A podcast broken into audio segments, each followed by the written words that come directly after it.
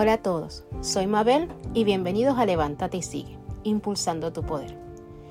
En el episodio de hoy hablaremos sobre cómo establecer límites dentro de una relación ya sea de pareja, de amigos, familiares y el por qué y en qué nos beneficia como persona. Si te interesa saber más sobre este tema, acompáñame.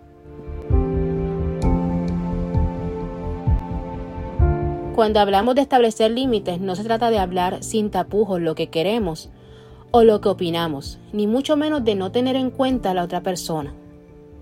Tampoco se trata de obligar o hacer que otros se adapten a nuestras preferencias. ¿Cuántos no hemos experimentado el haberle dado prioridad a los deseos y las necesidades de otros antes que las nuestras? Yo creo que todos, en algún momento lo hemos experimentado. Pues establecer límites significa hacerle saber a la otra persona tus deseos, tus preferencias, tus necesidades y de esta manera poder llevar o establecer relaciones más sanas desde el respeto mutuo y la comunicación asertiva de tu propia realidad y viceversa. Y así permitirnos a las dos partes a llegar a un consenso y equilibrio. ¿Qué beneficios podemos obtener cuando establecemos límites? Cuando establecemos límites, pues nos ayuda a comunicar nuestras ideas, a comunicar nuestras emociones y pensamientos y de igual manera a entender la de los demás. También ayuda a crear una sana autoestima, a reducir el estrés, la frustración y además evitamos caer en chantajes y manipulaciones. Además ayuda a promover que seamos más auténticos y al ser más auténticos facilita que nos conozcamos mutuamente. Y esto aplica en todo tipo de relación, ya sea de una pareja, amigos o familiares, compañeros de trabajo incluso. Con esto logramos que el conocimiento entre las dos partes se dé de una manera más fácil y más agradable. Establecer límites no es fácil, a muchos nos cuesta decir no. Muchos por miedo a rechazo, otros por miedo a generar un conflicto.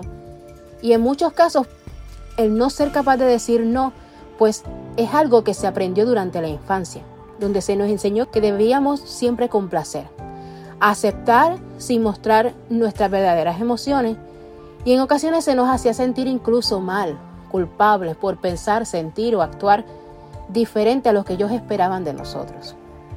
Y es así como muchos de nosotros comenzamos a priorizar los deseos o necesidades de otros antes que los nuestros propios.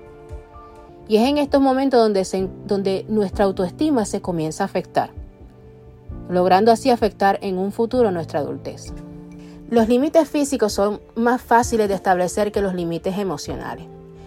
Y sin embargo son igual de importantes, ya que nos estructuran como personas y van definiendo nuestra identidad. Por otro lado, es una forma de defendernos ante el otro. Ambos tipos de límites nos ayudan a una autorregulación. Una autorregulación es lo que va a crear una buena autoestima y de esta manera vamos a poder diferenciar hasta dónde llega la otra persona, hasta dónde puedo llegar yo. Además que nos permite conocer cómo es la otra persona y cómo soy yo. Poner límites también nos ayuda a crear una base adecuada para nuestra autoestima.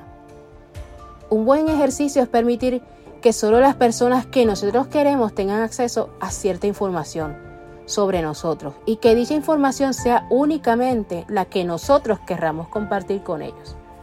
O sea, que los demás solo van a saber de ti lo que tú quieres que sepan y solo quienes tú quieres que lo sepan. Antes de continuar les quería recordar que si quieren contactarse conmigo, o compartir conmigo su historia, me pueden escribir en Instagram en levántate.y.sigue o en Facebook en Levántate y Sigue. Recuerden que su historia es completamente confidencial y no se publicará al menos que ustedes no nos lo autoricen.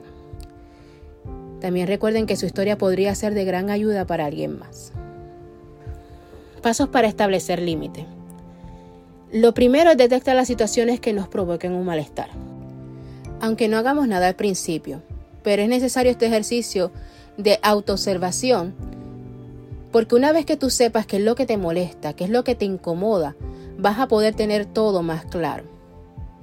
Otra cosa es no autoexigirnos, tenernos paciencia, Empezar a establecer límites no es algo fácil, por lo que tenemos que ser considerados con nosotros mismos. También debemos superar la culpa.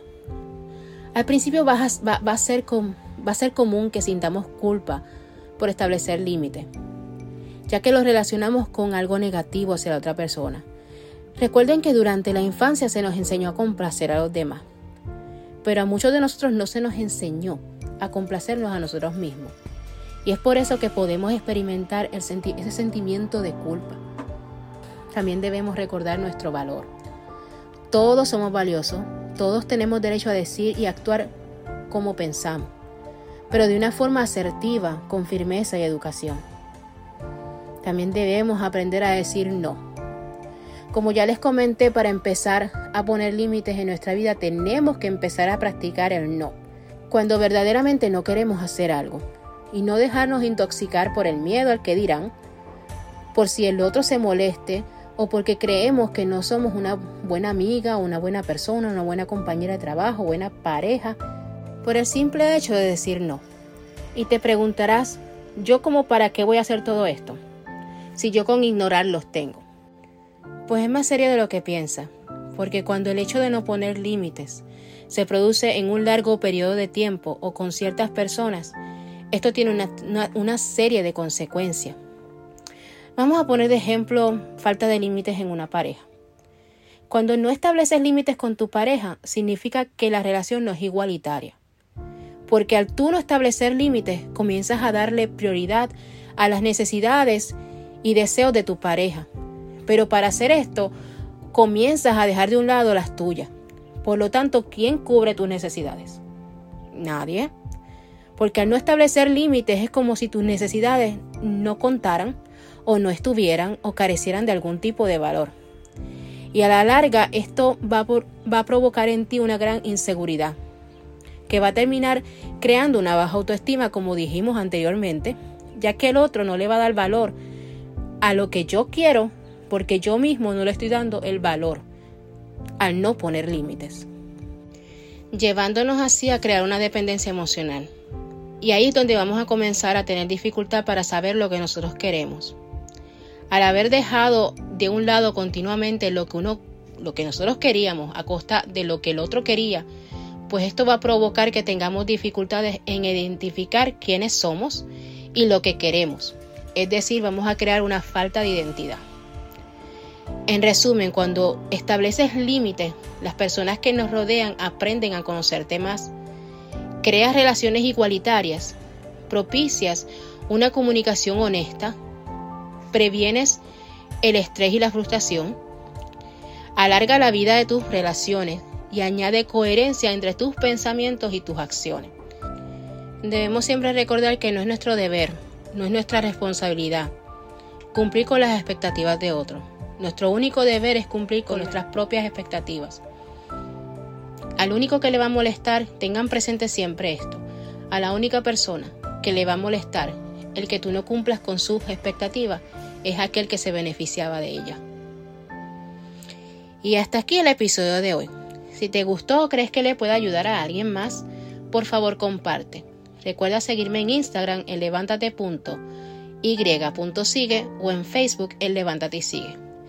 Gracias por compartir este ratito conmigo esto fue Levántate y sigue, impulsando tu poder. Hasta la próxima. Chao.